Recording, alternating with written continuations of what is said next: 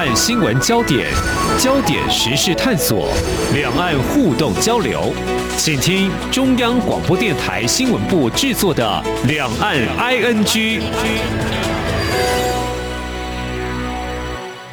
大家好，我是宛如。在这集礼拜四的节目呢，我们是跟天下合作，一起来聊聊他们在专栏上有一些有意思的话题。那这个礼拜我们是跟未来城市频道合作，我们就从台湾的选举开始好了。可是为什么未来城市会关注里长呢？这件事情我跟他们的频道有什么关系呢？我们接下来要邀请未来城市频道的总监方玉来跟听众朋友聊聊天。方玉你好，大家好，宛如好，我是方玉。你们也管选举啊？哎，里是形成一个城市的最小的单位啊。哎，说的有道理。台湾的朋友不晓得，就是每一次选举啊，里长，我自己的感觉啦，好像就是他嘛。哦，他做很久了，然后要选里长，哦，那那那就是他继续当啊。对，就就没有一种很很像什么总统大选那么激烈、五五波的感觉，完全没有。所以里长这件事情，好，一个城市最小的单位，可是谁来治理城市这么最小的单位呢？我们在台湾有以前就说什么里长伯啊、里长妈，就是他们要管很多的琐事。但你们最近所发布的这一篇文章叫做《第一次选里长就上手》，全台最年轻里长郭书成实现会社创办人王石思现身说法，所以我们年轻的一代也可以去选里长。对，我就我先介绍一下为什么我们会有这一集的 podcast，就是说，其实呃，可能年轻一代的人比较知道郭书成是谁，因为他他二十五岁就跑去选里长，而且成功的挑战了非常资深的那个万年里长伯，而且他在四个人的选举中脱颖而出，这样。也他们那个里蛮激烈的，他们那个里真的蛮激烈的。那我们另外一位来宾是王石思，那王石思其实他。他是呃之前的台南市的副市长，所以算是非常资深的政治领域的人物这样子。那呃那个实施他就是从台南市副市长这个位置退下来之后，他就去做了一个我觉得一个蛮有趣的组织，叫做实现会社。嗯，那这个实现会社呢，其实他就是想要鼓励年轻人从最基层的政治，呃，公职开始来参与起，那也就是里长。那他们会开一些课程来训练你，就是说，哎，里长到底要做什么事情，如何做好一个里长，甚至要怎么选上。成为一个里长，他们都有一系列的一个计划，所以他们前阵子就在那个呃募资平台上面募资，那成功募资到了七十多万元这样，所以他们接下来就要到各县市去开课去了这样。那所以因为这原因，我们就把这两位请到我们的 podcast 来聊一聊他们。呃，为了做这个，其实这次的募资，其实他们也做了一系列跟里长相关的调查。那这个调查，因为我一开始是看到他们直播来公布他们这个调查结果，真是把我吓坏了。发现我们对于里长理解真的非常的少，真的没错有。所以我看完之后，我突然发现我好像还蛮有机会可以去选里长的。啊，真的吗？没有，因为你上面写啊，就是全台有三分之一的村里长是同额竞选啊，那好像去登记也就有机会啊，就是自己投自己一票嘛。你要先，可是你不要忘记了，有非常多的那个村里长几乎都是那种已经当了几十年，最多是当到五十年。他没有年龄限制哦。台湾村里长没有，他没有限制，没有年龄，没有连选连任的限制。所以只要你没有强劲的竞争对手出现，你就可以一直当一直当。但是你刚刚也也谈到现实啦，因为有的时候就是老里长嘛，或者是甚至世袭制 哦，就是虽然是有选举，但是呃，我自己的女婿啊、女儿啊要出来选，儿子要选，当然就传承给他，大家也多多帮忙，多支持，投他一票，好像大家也就顺理成章的，没错，也就投给他了。然后我们发现，可能到中南部还有另外一种很有趣的，叫轮流制，可能就是这一个这一个村里长期就是有两股势力，所以可能今年你当，然后下一届就换我当，然后再换你当，再换我当，就一直轮流这样子。哦，其实，在台湾村里长也是有薪水的，就是其实还不错啦，好像四万多块台币嘛。对对，四万多块。那现在就是有人，呃，有一些镇长在主张说，其实应该要随着物价波动，帮他们调整他们的这个这笔薪水。是一个月薪四万多块，然后其实我们真的在听这个 podcast 的，或者是看未来城市频道的文字稿的话，你会发现他要管的事其实也还蛮多的啦，人家各种事情都要帮忙。对，但是我觉得，我觉得最意外的是里长说，就是这个我们这个最年轻的里长说，他最常遇到的。事情就是有人找他来销单，对我我那时候我是先听你的 podcast，然后我就觉得，哼，这种事我才不要做。对呀，很很挣扎。对啊，但是他就说，他就必须要跟人家循循善诱，说这是一个违法的行为，所以我不能帮你做这件事情啊。然后他就会被呛啊，那年轻人怎么这么不懂得做人做事的道理啊？是啊。可是你看，年轻世代，第一个当然就上一代的人会说啊。里长嘛，好说话，就是帮我去，就是违交通违规罚单啊，去跟警察或者一些行政单位撸一下，可能就可以消单。但是对年轻世代来说，我们是法治的国家，哎，里长怎么可能去做这种事啊？对，事实上也做不到这样子。对，但是他们就会觉得里长应该要努力看看。以前想到村里长，好像就想到就是庄脚，就是其实真的还跟选举是有直接挂钩跟关联的。因为的确是还蛮有关系，所以这次其实我也很意外，就是说，呃，其实大我本来以为说，呃，那个里长可能就会跟那个城市里面的可能执政党有关，就是可能如果这个是绿色执政的县市或蓝色执政的县市，它里面的村里长可能就是那一个颜色的比较多。后来发现说，原来绝大部分的里长都是无党籍的，因为这样其实反而比较好办事。到底我们的村里长？是平均年龄多大呢？就是台湾公民社会的第一线。其其实他们到底是一个什么样子的模样啊？村里长的年纪要六十岁以上，嗯，平均平均是五十八岁，但是我们全台湾七千多位村里长，大概有五成是在六十岁以上，所以这其实是一个蛮奇特的现象。就是说，呃，我们在其他公职选举，不管是县市长啊，或者是立委啊、议员啊，我们都很。媒体都很喜欢去突出说，哎，又有很年轻的人出来选议员啦。那的确，这样的人数也是越来越多。可是，唯独是在村里长这个部分，其实似乎是还蛮难撼动。这是什么原因呢？连总统我们都可以政党轮替了，村里长不好撼动。哇，我觉得可能大部分的人对，可能就是。对对，村里长这个选举比较没有感觉吧？像我就很惭愧的承认，我自己还没有领过村里长的票。哎，就是我其他的票都投过，但我竟然没有印象，我有投过，我有选过村里长。可是每次领票不就是一叠吗？你你就是一定要领啊？对，你。对，但我也但是你忘了盖谁了，这是有点失忆，我有点失忆这样子。果然，就是也就是村里长独立村里长学院计划是有其必要性。对对对，因为如果从我们一开始所说的，它是一个城市最基本的治理单位的话，那为什么我们都对这么的忽略他们呢？对，所以他们的这个计划到底是怎么样去搅动我们现在的公民社会？呃，他们就是先用募资嘛，募资其实是一个，呃，我觉得先吸引了一群可能对参选村里长比较有兴趣的年轻人，因为我觉得这个也是一个比较呃门槛比较低的选举，因为你知道，其他如果要选立委、选市议员，其实他都要交保证金，这个对年轻人来讲是非常高的一个门槛，那就。选村里长的话，一是它的成本稍微低一点，而二是你真的是可以会碰到各式各样的人。像我记得，像十四他们在公布这个调查的时候，其实他们也找了市议员几位台北市的年轻市议员来一起一起做直播。那其实这些市议员他们也都会平常跟村里长有一些互动，对，所以我觉得这是一个还蛮。蛮基础的一个政治人物的，不管是在行政上或是人脉经营上面的一个训练。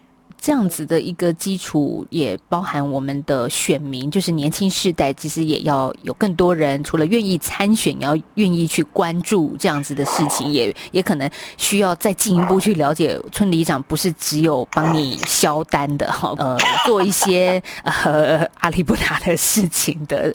其实我后来发现，原来村里长可以做很多多意料之外的事情。比如说，像那个舒成，就是这个二十五岁的这个，没有他今他现在已经二十九岁，他选上的时候是二十五岁了，那他今年又要选，所以他已经快要二十九岁了。他就说，呃，比如说，如果你真的经济状况，就这个月碰到经济状况真的有突然真的非常不好，然后你真的完全没有钱，其实你是可以去跟村里长申请。紧急的补助哦，是，他是可以帮你的，所以我们现在来谈点正事吧。村里长到底要做什么？村里长，我我觉得其实做的事情，我觉得你刚刚讲那个很重要哎。因为 对呀，很多，譬如说社会案件，就是社会边缘的家庭，里长他也必须掌握他这个村子里面真的有需要协助的边缘家庭，所以这是村里长该做。他他自己就有资源，他自己是有一个权限的，就是有一个额度的某一部分，对对，有一个额度的。那然后我们听到就会问说，哎，那有没有可能就是有人会一直来，就是？就是因为是救急不救穷嘛，会不会有人就是一直一直会来申请，就是霸占这个资源？然后说，哎，其实村里长就是因为那个宛如刚刚讲的，就是因为他很熟悉整个社区里面的状态，所以他可能他自己有权利决定说，哎，我可能这次给了，但他如果一直要一直要的话，可能他接下来就不会再提供这样子。好，我们刚刚讲到里长他有一些真的应该承担的任务啊，但是我看方宇你们的报道里面，其实。他也有城乡的差距哈，就是每个人每个村里他需要里长协助的地方又不太一样。对，我觉得因为里长他他的他要做的事情，可能跟他这一个所在这个村里。的形态还有居民的需求有很大的落差，像那个湖心里的这个里长，他可能要帮人家找找鸟啊，然后他呃，然后还要就是可能他他他很重视重视那个流浪动物这样子。那像我们这边的里长呢，呃，他就会常常会在下雨或者台风天出来广播，所以大家赶快赶快把牵把车牵走啊，因为我们这边低洼地区比较多这样子。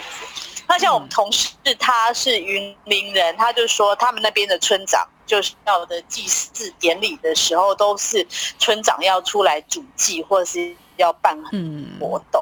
另外，我也看到在报道里面，你们有一个也很有意思的一个调查公布，就是说台湾六都的民众当中，谁最想参选村里长呢？哎，这其实也有六都的差别啊。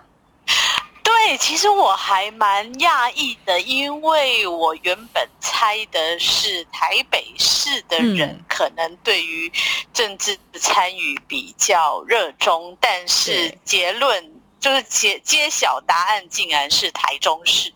哦，那我们就我们就问那个负责做调查的这两位啊，那他们的猜测说可能。是因为去年底刚好就有那个台中市这个中二选区的立委罢免嘛，那这件事情像记者去采访的时候，好像就很容易去问一些里长他们那个里的反应啊，或者说里长其实在这个里面也有一些，我记得有一些角色出来，比如说哎里长会出来炒米粉啊，请大家吃，可是哎不知道是哪一个候选人赞助的这样子，所以就里长的角色在这里面看起来。还蛮有影响力的，所以我们在猜测是不是因为刚发生了这个时事，所以大家在呃铁做这个调查回应的时候，就呃特别的就跃跃欲试，这样，所以导致台中台中人看起来想要选里长的意愿比较高一点。不过最后，其实我们要谈这个话题，很重要的是，也要呃透过这个报道告诉大家，嗯，通常我们会觉得，特别是年轻族群了，好像政治离大家是很遥远的。但是主题的受访者之一就是全台湾最年轻的里长郭书成。其实你可以发现，年轻人当里长能做很多很多的事情，而且他可以。翻转一个城市治理的概念，我觉得这是很有意思也有意义的一件事情呢。所以最基层的民主其实也是很需要大家关心啊。不过也预告一下，台湾今年第一场选举投票哦，台中市的呃第二选区即将要在这个周末进行投开票，所以嗯，好，这是另外一个新闻话题了。嗯，还有万华的，对不对？两场。其实万华是一个罢免案嘛？对对对对，然后台中是个选举案。啊，真的，哎，真的也有两场哎，就在这个周末了。好，我们这时候先暂告一段落，等会儿我们再来聊未来城市在天下今年所推出的一些其他还蛮有意思的文章，跟大家住房有关哦。等一下，下个阶段再回来。阳光就是阳光，成了我的翅膀。阳光就是阳光，人民自由飞翔。阳光就是阳光，世界在我肩膀。阳光是你。我生命的翅膀。继续回到两岸 IG 节目，我是宛如。嗯，谈到了房子，很多这个华人的概念好像就是有土私有财嘛，都会觉得说，嗯，我一定要自己买个房子，然后觉得安身立命。接下来两篇文章都跟租房子啊或者住房有关，我想方玉。因为你现在是在租房子的状态之下，应该你在编这这两篇文章时候，应该蛮有感的吧？对，因为其实我就是在想说，现在现在台湾对房就是房价是非常非常高嘛。那呃，国外其实。其实房价也是有受到影影响，因为整个那个货币宽松政策，所以很多钱就流到了房地产的这个领域去了。这样只是说，呃，我觉得他们虽然房价会涨，但不会涨到像台湾这么夸张，而且他们的政府其实也有很多的政策手段来，呃，来做一个平衡，甚至是抑制。那而且最重要的是，他们的人民对于居住这件事情的核心价值观跟台湾其实是很不一样的。台湾就是你凭自己的能力嘛，你你你你就你就买房子，所以其实台湾就蛮多人其实。说要成家立业到一个年龄，基本上都会有房子。可是对国外来讲，他们会认为说，呃，尤其是像欧洲这些国家，他们会认为住房是一个人的基本生存权利。对，所以国家其实必须要提供一个一个用合理的价钱，让多数人都可以负担的一个住房。那呃，他们的政策其实主要就是透过。呃，社会住宅、公宅这样子，我觉得这观念真的非常不一样。像你刚刚说，我们就觉得，嗯，你没有买房子，你买不起房子，可能是你努力不够，是你自己的事。对对对对，对对，人家欧洲不是这样想的，是你国家的责 责任呢。哇，我我真的觉得这个完全是相反的概念。可是我说真的。住宅住房是基本人权，这也是很重要的一件事。如果一个国家没有办法让基本人权有保障的话，那这个政府其实也有点失职啦。那我们先来看第一篇文章，你们在今年度所推出的房租翻两倍，柏林人用公投对决欧洲最大地产巨兽，就是台湾前阵子才公投嘛，公民投票才结束。对对对对，原来柏林也有一个公投案，而且是。就是我们刚刚所谈的打房这件事，对我觉得这个还蛮有趣。就我还在跟朋友开玩笑，哎，那我们是不是也应该发动一个什么跟住宅有关的公投？这样既然连核能也可以公投的话 没有，本来住房就应该要公投。我觉得真的是很有道理，因为我们那个四大公投，有时候大家就会说被蓝绿绑架，可是住房没有分蓝绿，大家都要住，对不对？嗯嗯嗯，对，我觉得住房公投可能就会是个阶级对对，阶级对立，另外一件事，对，有房族对抗房。不过这个柏林这个公投案也真的很离谱啊，因为他们有一个非常大的一个怪大怪兽。我这一篇这篇报道，我们在前两年就有写过这一篇故事的上半集，就是说。林的这个呃房租一直在往上涨，所以那主要是因为他们就是有一个很巨大的地产商，他一直在柏林到处收购这些房产，那收购房产整理之后再租出去，所以就导致这个柏林的这个房价呃，就是这个房租等于是被这个地产商给控制了，所以就引发了很大的呃的争议。那所以有一些民众那个时候就发起一个公投，就是说呃。希希望这一个政府可以限制这个租金的上涨，这样子。那可是这个事情后来没有成功，所以没有成功之后，开始有人发动公投，就是说，呃，就是不许这一个这个地产商他继续再去收购这个房子，这样子。那这公投就。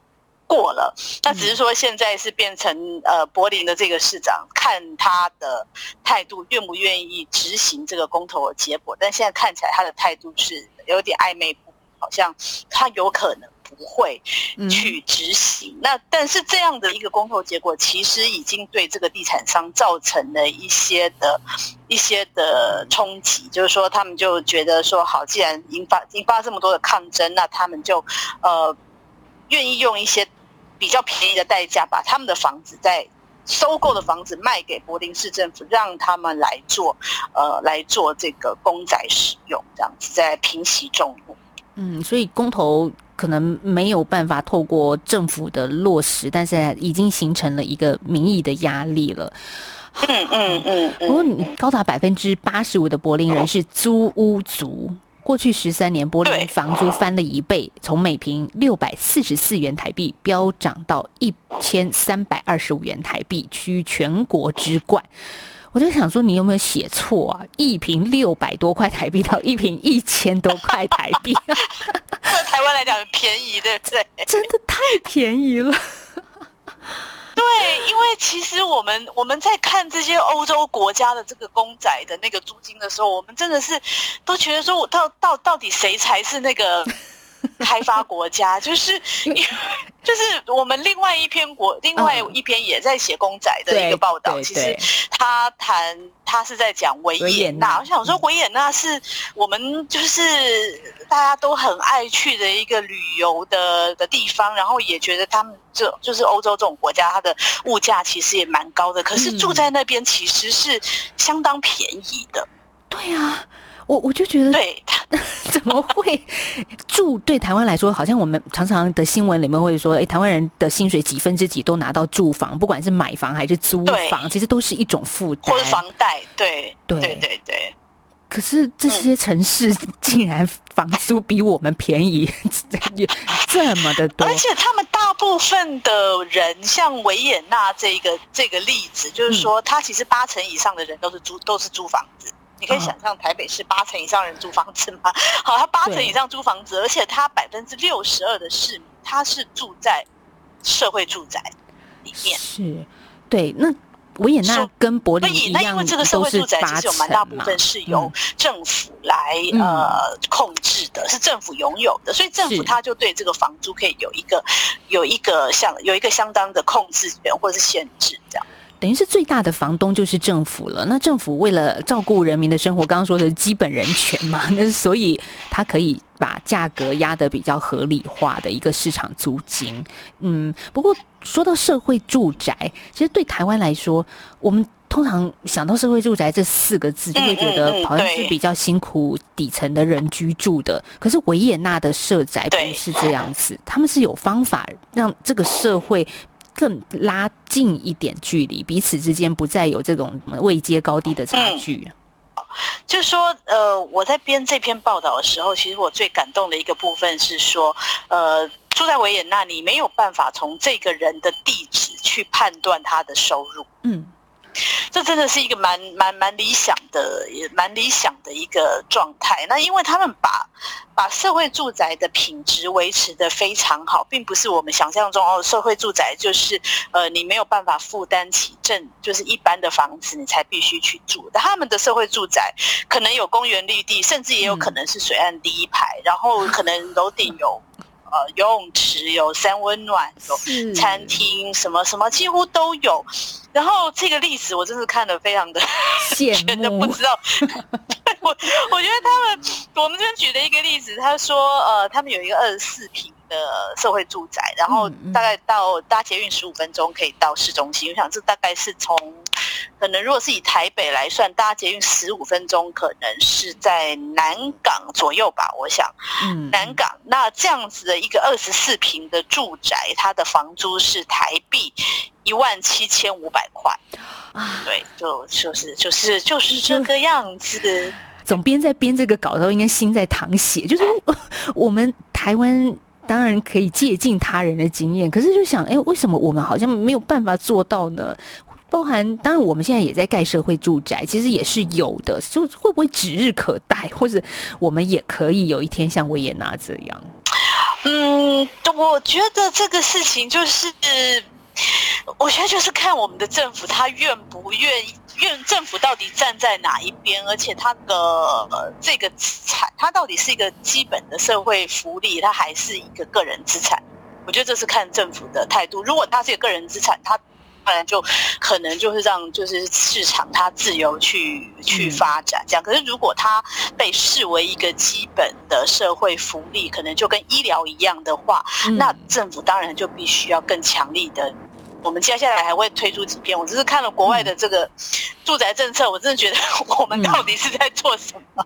就是我们甚至看到伦敦，他们是会要求说，呃，建商他们在建建，不管做任何建案的时候，可能都必须把相当的比例拨出来作为社会住宅之用。那如果不这么做的话，那个市长就是会立刻把这个案子挡下来，这样子。嗯，所以。我我觉得这个讲到底，真的就是一个基本的价值选择的问题。这两篇文章是可以打破一下大家我们在台湾的观念，因为我们好像辛苦一辈子就是供养一个单位的房子，就是这样子。可是其实人生还有好多其他美妙的事情，不行，我们就是要供房。没错。哎呦，今天讲这个话题，我们两个好有感觉。